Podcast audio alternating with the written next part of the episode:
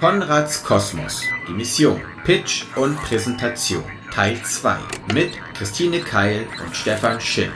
Mission Control, ready for takeoff. T-minus 30 seconds. Meine Bühne digital. Licht, Von vorn. Hintergrund, Schaufenster. Kameraperspektive, Auf Augenhöhe. Bildausschnitt, Präsenz zeigen. Kamerablick, Blickkontakt. direkteste Verbindung. Tools. Im Raum und digital, Meine Bühne analog. Hilfsmittel, Protagonist. Fokus, Symbole. Gegenstände. Sinnbilder. Was braucht man für eine Präsentation? Technisches Setting. Analog, Und digital. 3, 2, 1, 0. Konrads Kosmos, der Podcast des Gründungsservices der Filmuniversität Konrad Wolf. Wir, das sind Skander und Charlotte, sprechen in dieser zweiten Episode zum Thema Pitch und Präsentation mit den Schauspielern und Coaches Christine Keil und Stefan Schill. Als Präsentationsexperten verraten sie euch einige Tipps und Tricks, die ihr nicht nur an der Uni, sondern auch später im Berufsalltag anwenden könnt. In der zweiten Episode zum Thema beantworten die beiden die Frage, welche Tools ihr für eine digitale als auch analoge Präsentation benötigt. Also, los geht's!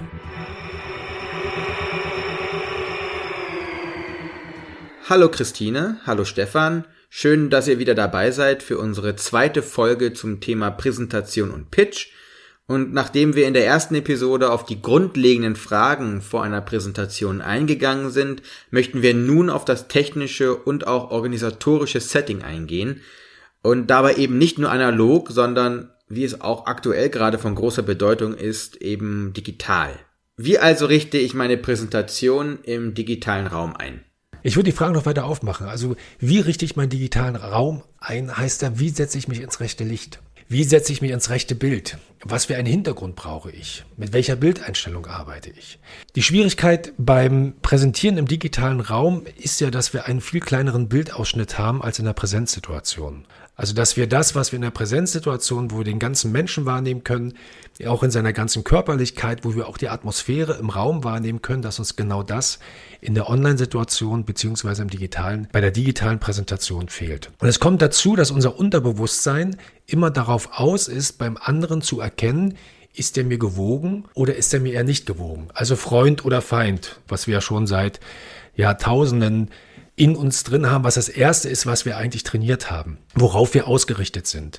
Und aufgrund dessen, weil wir bei der Online-Präsentation beziehungsweise im digitalen Raum ja immer nur diesen kleinen Bildschirm haben, oftmals auch nur so einen kleinen Bildausschnitt haben, ist dort das Unterbewusstsein immer am Arbeiten, um festzustellen, was für Signale sendet mir der andere unterbewusst. Und weil es diese Signale nicht bekommt, ist es deshalb, ist das auch ein Punkt, warum so Online-Seminare und auch Online-Präsentationen auch gerade auch für die Teilnehmer, für die Zuhörer oftmals so anstrengend sind. Um dem entgegenzuwirken und um dort den Teilnehmern so gut wie möglich genau diese fehlenden Bereiche, ihnen trotzdem Informationen dafür zu geben, ist es wichtig, dass ich ein gutes technisches Setting für die Präsentation habe. Und wie richte ich das Licht für meine Präsentation ein? Beim Licht ist ganz wichtig, dass das Licht von vorne kommt. Gleichmäßiges Licht, weiches Licht von vorne. Am besten ist natürlich das Tageslicht. Dann könnte man künstliches Licht nehmen oder sollte man natürlich künstliches Licht nehmen. Das wäre einmal, was sich anbietet, sind diese, ist dieses Ringlicht, wo man in die Mitte die Kamera reinsetzen kann, was wunderbar gleichmäßig ausleuchtet. Oder wenn man das nicht hat, wäre auch die Möglichkeit, bei mir ist das zum Beispiel so, ich habe hier einen Meter weg von meinem Rechner dahinter eine weiße Wand, könnte dort so eine Schreibtischlampe ranstrahlen lassen und habe dann als Reflexion ein wunderbar weiches Licht. Und dieses weiche Licht ist wichtig, dass das Gesicht gleichmäßig ausgeleuchtet ist und dass der andere auch gut aus meinen Augen meine Emotionen ablesen kann. Weil ich ja immer wieder nach, nach diesen Informationen suche. Wie meint er das jetzt? Wie begeistert ist er davon? Wie empathisch ist der andere? Und wie gestalte ich meinen Hintergrund? Beim Hintergrund kommt es auf zwei Sachen an. Sich einen ruhigen, schlichten Hintergrund zu suchen, der nicht unbedingt weiß ist und sich damit als Mittelpunkt definieren. Denn ihr seid die Hauptattraktion und nicht das Poster oder Bild hinter euch an der Wand, das man erstmal versucht zu entziffern. Für Präsentationen vor der Kamera kann ich mir auch den Raum mit zwei Metern Tiefe nach hinten erweitern und so im Stehen in der amerikanischen Bildeinstellung, also bis zur Hüfte präsentieren und damit auch noch mehr von mir zeigen. Was ist dann mit der Kameraperspektive? Die Kameraperspektive ist die Perspektive, mit der der andere auf mich blickt, beziehungsweise ich in die Kamera blicke. Also der Winkel von der Kamera aus. Und oftmals ganz schnell passiert das ja aufgrund dessen, weil wir einen Schreibtisch vor uns haben, den Laptop aufklappen, uns die Kamera so, den Laptop so einrichten, dass wir in der internen Kamera zu sehen sind, dass wir immer eher von oben in die Kamera hineinblicken. Und hier wäre es ganz wichtig, Möglichkeiten zu finden, den Laptop so zu erhöhen, dass die Kamera, die Linse auf Augenhöhe ist. Weil genau das auch dem anderen das Gefühl gibt, dass wir miteinander auf Augenhöhe kommunizieren, was ja auch immer so, ein, so eine Richtlinie, eine ganz wichtige Regel, sowohl in der Kommunikation als auch in der Präsentation ist. Also gerade dann, wenn es auch um eher schwierige Themen geht, äh, kriegt das ganz schnell im Unterbewussten den Eindruck, dass der, wenn wir die Kamera unter uns haben, also eher untersichtig, in einer, in einer untersichtigen Kameraperspektive präsentieren, dass das dann immer auch eher diesen Eindruck von oben herab hat. Ich habe hier auch so einen Laptop-Ständer, den ich in verschiedenen Varianten hochklappen kann, so dass ich sowohl die Möglichkeit habe, hier am Schreibtisch die interne Linse auf Augenhöhe zu haben, als auch den so weit aufklappen zu können, dass ich hier auch in der stehenden Position arbeiten könnte. Und wie gestalte ich den Bildausschnitt? Hier würden wir drei Bildausschnitte empfehlen. Es gibt einmal diese Naheinstellung, also wo ich so bis auf Mitte Schulterhöhe, Mitte Brusthöhe zu sehen bin und über, der, über dem Kopf nochmal so eine Handbreit Platz habe bis an den Bildschirmrand. Auch das ganz wichtig, dass ich nicht zu tief, was oftmals passiert, dass man dann die Kamera so einrichtet, dass man über dem Kopf noch, ich sag mal, so einen halben Meter Platz hat und das sorgt immer eher dafür, dass man eher klein aussieht, weil das sofort für den anderen diese Wirkung bekommt, dass der andere nicht die Größe hat, um bis wirklich in die Bildmitte beziehungsweise auch bis zur Oberkante hin zu reichen. Für ein Vier-Augen-Gespräch, das ist dann eher dann auch so die Meetingsituation, würden wir diese Naheinstellung empfehlen für all das, wenn es ums Präsentieren geht und, und ums Pitchen geht, da eher versuchen, den Bildausschnitt zu vergrößern. Das eine wäre die halbnahe, das heißt in der sitzenden Position, dass die Kamera so weit reicht, dass ich noch die Tischkante und die Hände auf der Tischkante noch spüre und somit der andere schon sehr viel mehr von meiner Gestik und meiner Körperlichkeit mitbekommt. Weil ihm das auch wieder mehr über mich erzählt und er damit einmal ist das so ein, so ein Vertrauensbonus, den ich dem anderen gebe und ich damit auch dem anderen von mir mehr zeige, was wiederum auch eine größere Interaktion mit dem anderen bewirkt. Die dritte Einstellung, das wäre die dann, wenn ich im Stehen präsentiere, was Christine schon sagte, ist die amerikanische. Also amerikanische deshalb, weil sie kommt so aus der Westernzeit, wo man sagte, die Revolver müssen noch zu sehen sein, also so bis Mitte Oberschenkel und was mir die Möglichkeit gibt, einmal, dass ich im Raum agieren kann und auch wiederum für den anderen, dass der mitbekommt, okay, mit welcher Haltung präsentiert er? Wie steht er im Raum? Steht er in seiner Mitte und damit hundertprozentig hinter dem, was er sagt? Oder wie verhält er sich? Also das sind alles Möglichkeiten, um genau diese, was ich vorhin beschrieben habe, was in diesem, wo wir unterbewusst immer nach den Informationen bei dem anderen gucken, so wie meint er das, äh, wie ist denn seine Haltung, wo wir damit dem Publikum die Möglichkeit geben, ihnen mehr Informationen ihnen anbieten von unserer Seite aus. Und zum anderen hat das natürlich auch die Möglichkeit, dass ich einmal selber im Raum viel mehr agieren kann und damit mir auch immer wieder diese Aufmerksamkeit von dem anderen hole. Weil das ja auch im digitalen Raum nochmal die Ablenkungsmöglichkeiten natürlich weitaus größer sind, als wenn ich in der Präsenzsituation bin. So habe ich hier im Raum, wenn ich mir den, was Christine eben auch sagte, mir nach hinten an einen Raum schaffe von zwei Meter Tiefe, wo ich dann zum Beispiel auch an der Moderationswand oder Flipchart oder selbst auch an der Wand hinter mir auch nochmal Sachen präsentieren kann oder auch über eine Flipchart Dinge entwickeln kann. Kommen wir nach der Gestaltung des Bildes nun zum Bild selbst, bei der Präsentation also in erster Linie auf uns und auch das, was man anhat. Welche Kleidung bietet sich für eine digitale Präsentation an? Also die Kleidung sollte farblich etwas zurückhaltend sein. Unifarben ist zum Beispiel immer eine gute Orientierung. Dann äh, muss man aufpassen, keine Muster oder kleine Pünktchen, die so in der Kamera oszillieren oder flimmern, dass man darauf achtet, dass es eigentlich immer ein ganz ruhiges, klares Bild auch farblich von einem gibt.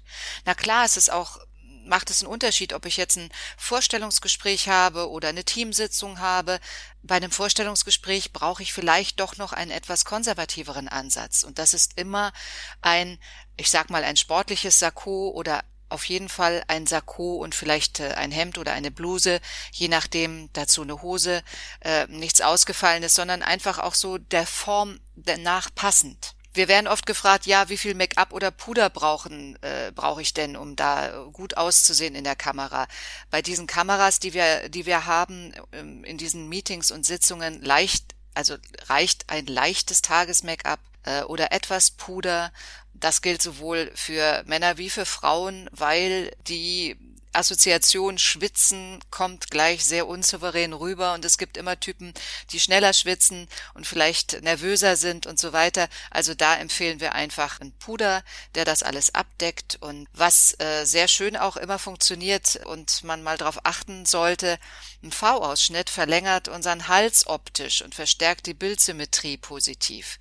Wir zeigen dadurch mehr Öffnung und schaffen auch mehr Vertrauen. Es ist ja jetzt schon zur neuen Realität geworden, Online-Meeting zu haben und somit also auch vor allem digital zu präsentieren. Stefan, du arbeitest ja inzwischen auch mit vielen digitalen Tools bei deinen Online-Präsentationen. Äh, wie gehe ich mit solchen Tools denn jetzt um und welche kannst du empfehlen, die auch meiner Präsentation zugutekommen?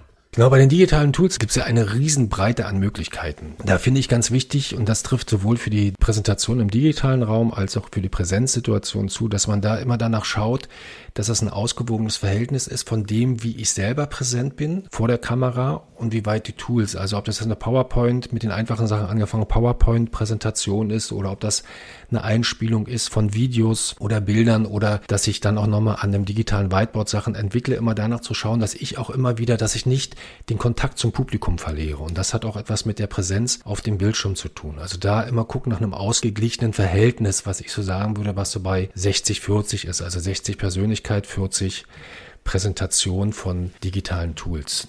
Womit ich sehr gerne arbeite, auch genau auch um da äh, auch weiterhin, zum Beispiel auch bei einer PowerPoint-Präsentation selber präsent zu sein, ist zum Beispiel dieses Programm Manicam, was mir die Möglichkeit gibt, dass ich mit mehreren Layers arbeiten kann. Also da bin ich dann selber auf dem äh, Layer, auf dem großen Layer zu sehen und kann mir auf diesem Layer nochmal kleinere Layer oder Bildschirme legen, wo ich dann zum Beispiel eine PowerPoint-Präsentation oder auch einen Videoeinspieler oder Fotos präsentieren kann. Eine weitere Möglichkeit, die ich für Präsentationen sehr spannend finde, gerade auch dann, wenn es darum geht, zum Beispiel Themen einzugrenzen oder Meinungen abzufragen. Oder auch wenn das jetzt eine größere Präsentation ist, auch so einen Wissensstand abzufragen, beziehungsweise wie weit Sachen auch verstanden wurden, wäre zum Beispiel über Mentimeter so kurze Umfragen zu starten, die man vorher selber vorbereiten kann, vorbereiten muss, funktionieren ähnlich im Aufbau wie eine PowerPoint. Und dann in der Präsentation mitlaufen kann, wo die Teilnehmer sich dann jeweils über einen Code dort im Internet kurz einloggen und dann direkt selber abstimmen kann. Also hat man die Möglichkeit, Umfragen zu machen, man kann auch Quiz machen, man kann auch Multiple Multiple-Choice-Fragen nehmen, wo das nochmal eine sehr schöne Möglichkeit ist, auch mit dem Publikum interaktiv zu agieren, was im digitalen Meeting, in der digitalen Präsentation nochmal weitaus schwieriger ist als in der Präsenzsituation.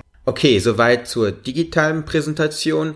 Wie sieht es eigentlich im analogen Raum aus? Auch hier ähnlich wie im digitalen Raum, beziehungsweise die Umsetzung dazu wäre, dass ich mir vorher die Zeit nehme, mir den Raum anschaue und immer danach schaue, dass ich als Protagonist, wenn ich präsentiere, mir auch die Mitte des Raumes nehme. Und die Mitte des Raumes heißt die Mitte gegenüber dem Publikum.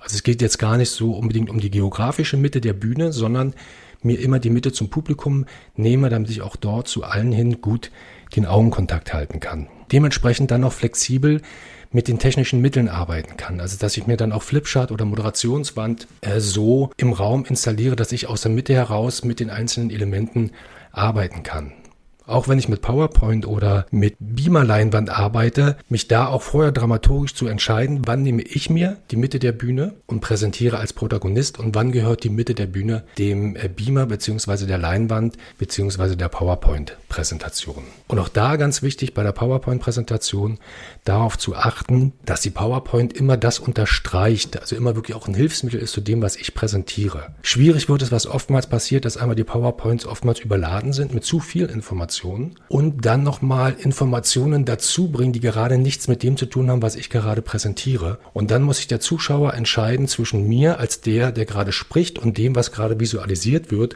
Und 90 Prozent der Zuschauer werden sich immer für die Visualisierung entscheiden. Das nimmt mir also den Fokus und die Aufmerksamkeit. Deshalb also immer danach zu schauen, dass die PowerPoint immer das unterstreicht, was ich präsentiere. Es gibt auch so eine SIMA-Regel, wo man sagt, pro Thema maximal sieben Folien. Auf jeder Folie maximal sieben Zeilen. Geht sogar noch weiter mit maximal sieben Wörtern. Also, dass sie, dass auf der PowerPoint, auf der Präsentation immer das, sagen wir so, die als, als Schlagzeile das steht, was ich selber gerade präsentiere und die Erläuterung dann von mir selber erfolgt, um den Fokus dann immer bei mir zu behalten. Ganz wichtig, und das in der Präsenzsituation noch mehr als in der digitalen Situation, ist auch das, was wir im ersten Teil schon hatten, zu arbeiten mit Symbolen, Gegenständen und Sinnbildern. Also alles das, was dreidimensional greifbar ist. All das hat für das Publikum nochmal eine viel stärkere Wirkung. Also einmal, weil wir über Sinnbilder sehr gut, die sehr gut abspeichern können, uns darüber äh, Punkte sehr gut merken können. Wenn wir das nochmal in den Gegenständen, Symbolen ausdrücken, die dann vielleicht sogar das Publikum auch nochmal äh, haptisch greifen können, hat das auch nochmal eine viel stärkere Wirkung, indem dass das nachhaltig wird, dass die Präsentation nachhaltig bleibt. Gibt es dann irgendwelche Vorteile von Online-Präsentationen gegenüber von analogen? Einen großen Vorteil finde ich, dass wir in der Online-Präsentation die Möglichkeit haben, die Intimität eines Zweiergesprächs. Also das sowohl von der Bildeinstellung, wir hatten ja vorhin auch, wie gesagt, Präsenzsituationen wäre dann schon die halbnah, also wo man äh, im Bildausschnitt so bis Bauchnabelhöhe beziehungsweise Tischkante zu sehen ist in der sitzenden Position oder dann in der in der äh, amerikanischen in der Revolverposition im Stehen, aber trotzdem habe ich von der Intensität her die Möglichkeit, als wenn ich das wie in einem Zweiergespräch jemand erzählen würde und könnte trotzdem auf der anderen Seite 20, 50 100 Teilnehmer haben und brauche deshalb nicht die Präsenz, als wenn ich in einem Saal stehe. Also das gibt mir nochmal eine andere Intimität, mit der ich Dinge präsentieren kann.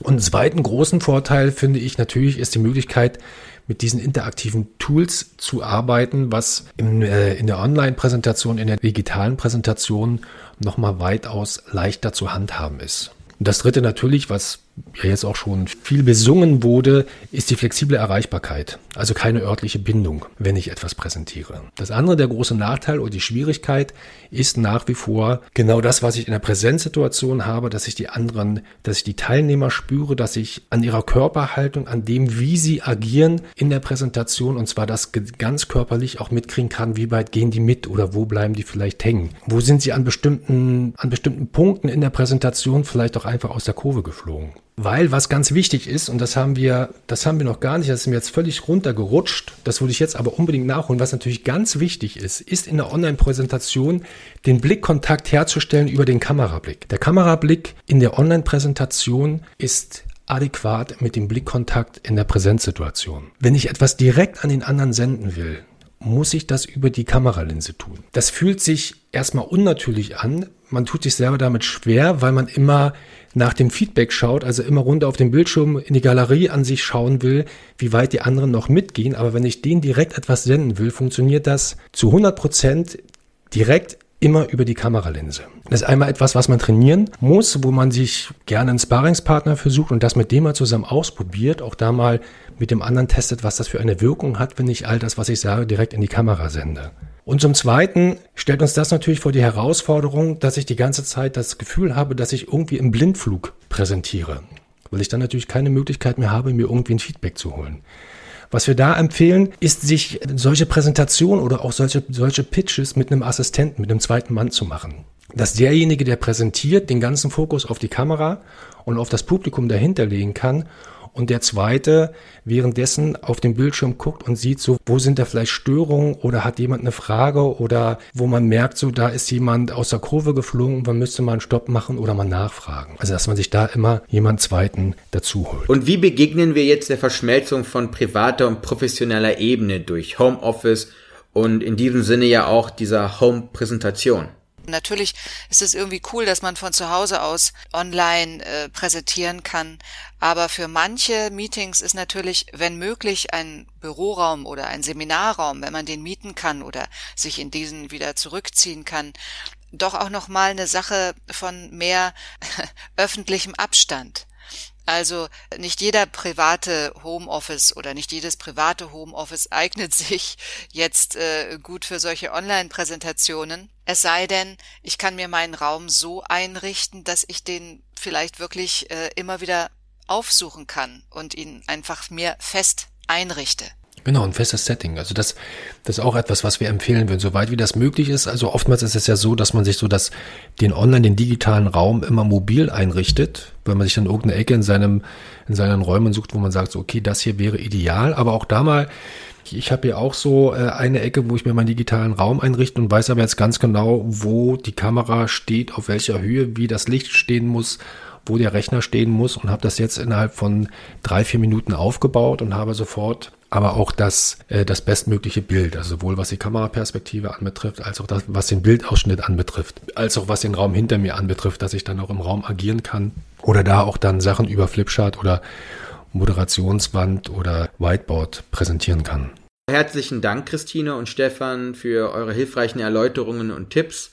Nachdem wir nun das grundlegende Setting haben, werden wir dann in der dritten und letzten Episode nochmal den Blick auf uns richten, sowie auch, wie wir die Präsentation dann auch erfolgreich über die Bühne bringen. Das war die zweite Episode zum Thema Pitch und Präsentation mit Christine Keil und Stefan Schill. Ihr findet diese und weitere Episoden von Konrads Kosmos unter www.filmuniversität.de-audio. In der nächsten Episode erfahrt ihr von Christine und Stefan, wie ihr euch optimal auf eure Präsentation oder euren Pitch vorbereiten könnt. Seid ihr bereit?